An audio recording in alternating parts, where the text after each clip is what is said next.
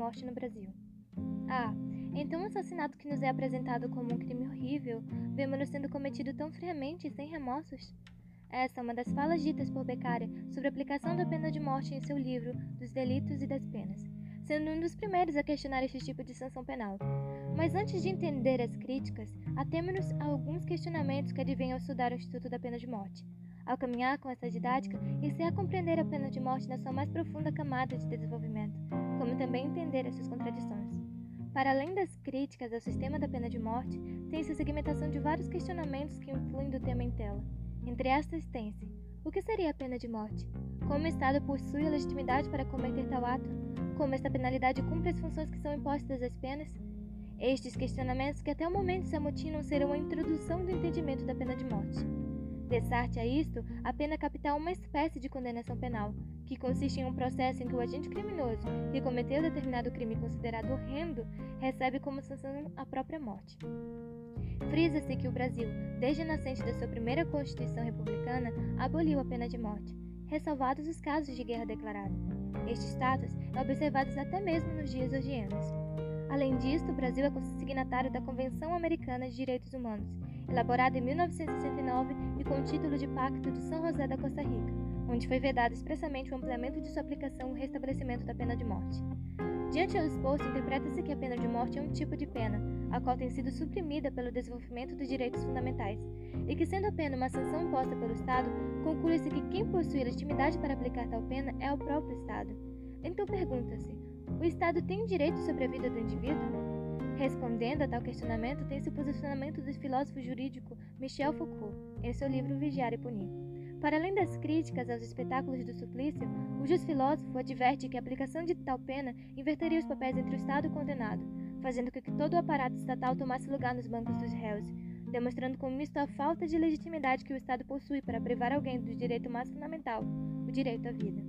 Ademais, está bem certo à vista que a pena de morte cumpre as finalidades das penas presentes no artigo 59 do Código Penal, pois ao privar o condenado do seu direito de viver, o mesmo estaria recebendo uma retribuição por seus atos que feriram o bem jurídico da vítima. E mais além, estando morto, o mesmo não cometeria mais violências aos bens jurídicos que o direito tutela. Entretanto, deve-se observar que o terceiro requisito da pena não foi alcançado, sendo este denominado da função social da pena. A partir de toda esta introdução, tem-se as bases para se ter um entendimento sobre este instituto e assim compreender toda análise perpetrada mais à frente. Deste modo, ver-se-á na análise em tela a história da pena de morte no Brasil, como também o desenvolvimento dos direitos fundamentais, que paralelamente cresce e mitiga a aplicação da pena capital. Ao abordarmos os direitos fundamentais, se faz necessário falar de suas dimensões, cuja divisão foi influenciada pelo lema da Revolução Francesa: liberdade, igualdade e fraternidade.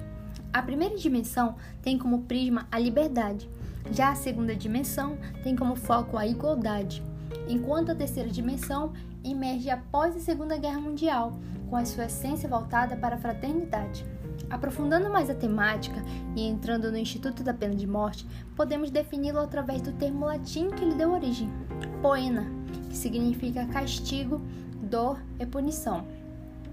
É importante frisar que, enquanto a pena representava repressão imposta pelo poder público diante de violações de ordem pública, sempre observando o devido processo legal, enquanto a pena de morte, também chamada pena capital, pode ser explicada pelo termo em latim capitalis, que fazia uma alusão à execução por decapitação.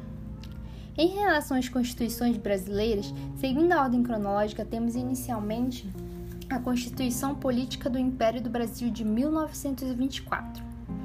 Foi a Constituição com o texto mais longo e a primeira a positivar direitos fundamentais como liberdade de pensamento, princípio da igualdade, entre outros. A segunda Constituição, chamada República dos Estados Unidos do Brasil, foi promulgada em 1981. A mesma previa direitos fundamentais individuais que visavam proteger a liberdade, a segurança e a propriedade. Nessa Constituição, finalmente a pena de morte foi abolida. Já a Constituição de 1934 rompeu então o Estado liberal e instituiu o Estado social. Tal Constituição previa direitos fundamentais, econômicos e sociais. a pena de morte permaneceu abolida, mas com exceção em casos de guerra com país estrangeiro e com base na legislação militar. A Constituição de 1937 foi a mais autoritária, até admitia a possibilidade de instituir por lei a pena de morte, por crimes além dos casos excepcionais determinados nas constituições anteriores. A Constituição de 1946 trouxe de volta os direitos fundamentais suprimidos anteriormente, e a pena de morte voltou a ser abolida, assim como a prisão perpétua, salvo nos casos previstos na legislação militar. A sexta Constituição foi a de 1967, que manteve as garantias fundamentais postuladas anteriormente, como o direito à igualdade, à vida e à segurança. Porém, houve limitações na liberdade por conta da supressão dos direitos políticos. A sétima e atual Constituição é a de 1988, conhecida como a Constituição Cidadã, por conta do enfoque nos direitos fundamentais. Ela teve como marco a admissão das cláusulas pétreas, que proíbe qualquer ato que afete as garantias individuais. Aqui, os direitos da terceira dimensão foram ampliados, garantindo muitos direitos aos homens, como o direito das crianças, dos adolescentes, direito dos idosos, do meio ambiente. A pena de morte foi abolida em todo o rol não militar, sendo aceita apenas em casos de guerra. Depois de todo este prólogo sobre os direitos fundamentais, agora iremos desbravar a história da pena de morte no Brasil. Bem, como é de conhecimento geral, a pena de morte não é uma forma de punição mais moderna. Muito pelo contrário, essa prática amparada pelo poder do Estado é utilizada desde os primórdios das civilizações. O próprio Código de Hammurabi já fazia menção a essa pena, como se pode constatar por meio da famosa lei de Talião, olho por olho, dente por dente. Não podemos esquecer também da Grécia Antiga, onde a pena de morte era utilizada de forma ampla, e conforme a professora de História Eliane Bordalo, muitas dessas execuções eram feitas sem seguir o código jurídico vigente, o que resultava na morte de muitos inocentes. Por sua vez, na Idade Média, a pena capital também funcionava como uma das principais penas aplicadas, tendo como amparo um rol de delitos amplamente diversificado. Atualmente, devido à evolução dos direitos humanos e dos estudos da criminologia que questionavam a eficácia dessa forma de punição, a pena de morte foi banida de muitos países e passou a ter sua aplicação reduzida. Até porque, nas palavras de Miguel Reale Jr., a história do direito penal é a história de uma constante abolição. A título metodológico, este vídeo dará enfoque à história da pena de morte no Brasil, segundo o Código Penal. Sendo assim, comecemos com as ordenações do reino. O Brasil colônia é período histórico compreendido entre a chegada dos portugueses e a declaração da independência. E é justo neste espaço de tempo que a coroa portuguesa irá aplicar as normas mais convenientes ao sucesso de suas ambições. Desta forma, naquele período, para organizar sua colônia, Portugal se utilizava de um sistema jurídico semelhante ao seu, aplicando as leis da metrópole em suas colônias. Neste período, o sistema jurídico português se autenticava a partir das chamadas ordenações do reino, que consistiam em um compilado de normas destinadas à sociedade portuguesa, dividida em livros. A fonte do direito penal brasileiro que é que nos interessa era encontrada no livro V, também apelidado de Livro Terríveis, o Livro Terrível ou o Livro do Terror, fruto de sua característica marcante. Ah, vale salientar que o território brasileiro foi regulado por esse dispositivo até a criação do Código Criminal do Império. Essas ordenações levavam o nome do monarca da época. Logo, tivemos as ordenações afoncinas, manuelinas e filipinas. Acontece que as ordenações filipinas foram as que mais se aplicaram no Brasil colônia. Constata-se que seu período de vigência data de 1603 a 1830, mais de dois séculos. O sistema reformado instituído por Filipe II foi considerado extremamente cruel e abusivo. Relata-se o exacerbado número de normas e as cruéis penas incidentes. Muitas críticas foram feitas às ordenações filipinas, justo que foi uma das mais cruéis, tendo a pena de morte como principal arma de intimidação. A pena de morte era tão comum que Frederico II, rei da Prússia, ao tomar conhecimento do livro V das obrigações, que cuidava do direito criminal em Portugal e suas colônias, perguntou irônico: Mas ainda há alguém vivo por lá? Logo, constata-se, portanto, que a principal pena, se não a mais comum, era a pena capital que poderia ocorrer por meio de morte cruel, morte atroz ou morte simples. Depois disto, temos o Código Criminal, com a proclamação da independência em 1822, a sociedade brasileira se viu na possibilidade de explorar novos horizontes. O domínio lusitano se fora, conquanto o Brasil poderia formular um novo sistema jurídico-político, atendendo suas reais necessidades. foi mediante a separação jurídica política do Brasil em relação a Portugal e também pelas influências da nova Constituição promulgada em 1824 que o Brasil teve seu ordenamento jurídico reformulado e, evidentemente, desvencilhado da coroa portuguesa. Vale ressaltar que a obra Dos Delitos e das Penas, de César Beccaro, foi extremamente importante para a reformulação do sistema jurídico, não só do Brasil, mas de diversos países do globo. Beccaro foi considerado um grande representante do iluminismo penal ele foi um dos primeiros a considerar as penas capitais como ineficazes, inúteis e desumanas. A instituição da Constituição de 1824, como já foi dito, também representou um importante marco para a reformulação do ordenamento jurídico criminal, visto que em seus artigos 179, parágrafo 18, determinava a organização o quanto antes de um Código Civil e Criminal fundado nas sólidas bases da justiça e equidade. Além disto, a Constituição determinava preceitos como os direitos individuais e as liberdades públicas. Aboliu as penas corporais desumanas como a marcação de ferro, açoites e torturas. Logo, a partir do Código Criminal de 1830, as leis passaram por severas mudanças, notadamente sendo estas a proporcionalidade entre o crime e a pena, a pena não poderia ultrapassar o infrator, não podendo ser estendida a seus familiares, e também houve uma maior humanização da pena de morte, sem a tortura. Desta forma, a tortura e mutilação do réu já não eram toleradas, e a aplicação de penas capitais só era realizada pela forca. Devido à evolução de alguns institutos penais e, consequentemente, na valorização da dignidade dos presos, o Código Criminal foi extremamente elogiado por juristas de diversas partes do mundo. Apesar das notáveis evoluções, o Código Criminal do Império também surgiu carregado de graves problemas, justamente por persistir com a aplicação da pena capital. As penas de morte eram admitidas em três hipóteses: homicídio agravado, latrocínio e insurreição de escravos, conforme previu o Código Criminal de 1830 em seu artigo 192. Além disso, vale frisar que a situação se agravava quando ao que diz respeito aos escravos daquela sociedade, visto que eles não se aplicavam às mesmas prerrogativas fornecidas aos homens livres.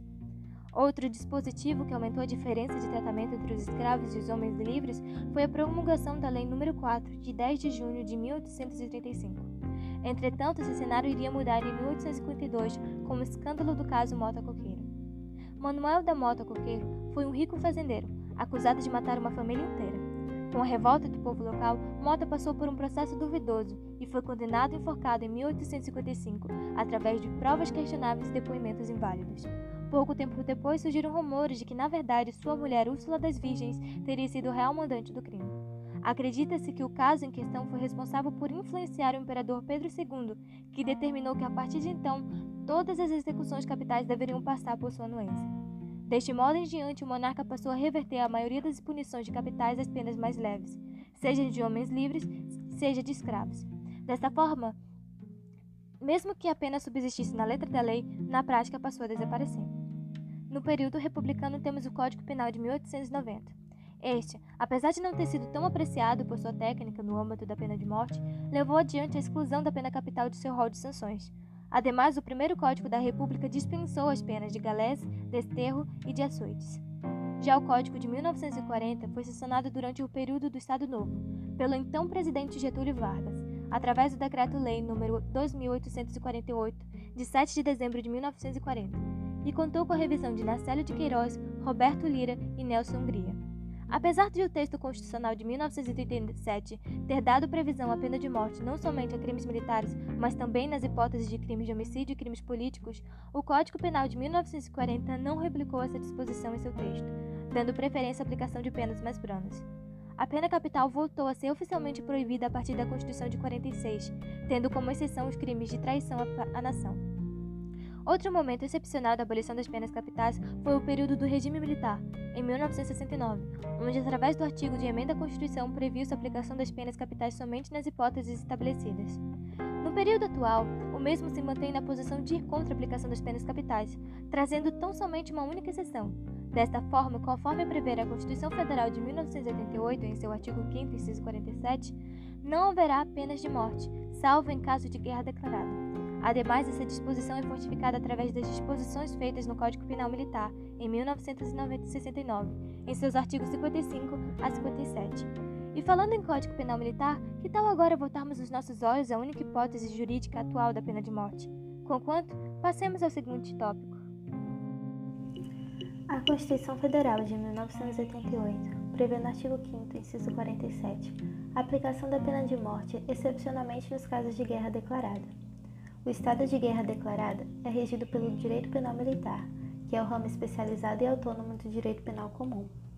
Vale ressaltar que este, diferentemente do direito penal comum, tem como principal bem tutelado a regularidade das instituições militares, ou seja, a autoridade, a disciplina, a hierarquia, o serviço e o dever militar. A Constituição ainda estabelece no artigo 142 que as Forças Armadas, constituídas por Marinha, Exército e Aeronáutica, são organizadas com base na hierarquia e na disciplina, sob a autoridade suprema do Presidente da República. E estas têm por missão realizar a defesa da pátria e garantir os poderes constitucionais, ou seja, sua principal função é garantir a segurança externa do país. Portanto, o objetivo da aplicação da pena de morte em caso de guerra externa declarada é a defesa da soberania do Brasil, já que nesse caso especial o país encontra-se em risco e ameaçado. E a desobediência em estado de guerra seria capaz de gerar graves consequências à existência do Estado, garantindo os direitos e dignidade dos indivíduos, podendo resultar no massacre de milhares de vidas. No entanto, o Código Penal Militar e o Código de Processo Penal Militar trazem situações em que a pena capital é aplicável e o procedimento para sua aplicação. A pena de morte é taxada como uma das principais penas do direito penal militar e é a pena de grau máximo aos crimes cometidos em tempo de guerra declarada. A parte especial do Código Penal Militar, livro 2, que trata dos crimes militares em tempo de guerra, especifica os crimes em que a pena de morte poderá ser aplicada. São classificados como crimes de favorecimento ao inimigo, preceituados no título 1, os crimes contra a pessoa, estabelecidos no título 3, os crimes contra o patrimônio, presentes no título 4, e os crimes de violência carnal quando resultam em morte, prescritos no artigo 408, a linha B do Código Penal Militar. E quanto à execução da pena, após transitada em julgada a sentença condenatória, a decisão é comunicada ao presidente, que no prazo de sete dias poderá ou não exercer a clemência do condenado eliminando a execução da pena. Porém, se a pena for imposta em zona de operação de guerra e o exigir o interesse da, da ordem de disciplina militar, poderá ser imediatamente executada, ou seja, não há a possibilidade de absolvição por clemência. A execução será realizada por fuzilamento, seguindo as regras estabelecidas pelo Código de Processo Penal Militar a partir do artigo 707.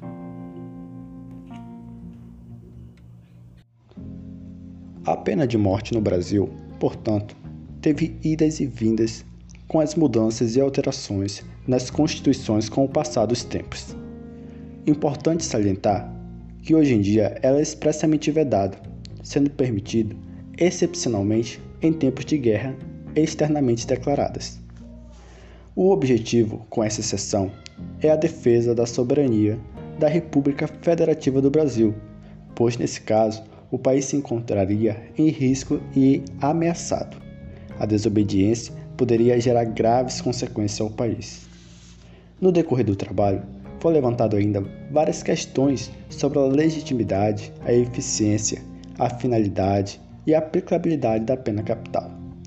Ademais, foi demonstrado o posicionamento de que a aplicação da pena de morte vai em caminho contrário ao tão tutelado direito à vida, direito primordial, tendo em vista que é pressuposto para todos os demais direitos.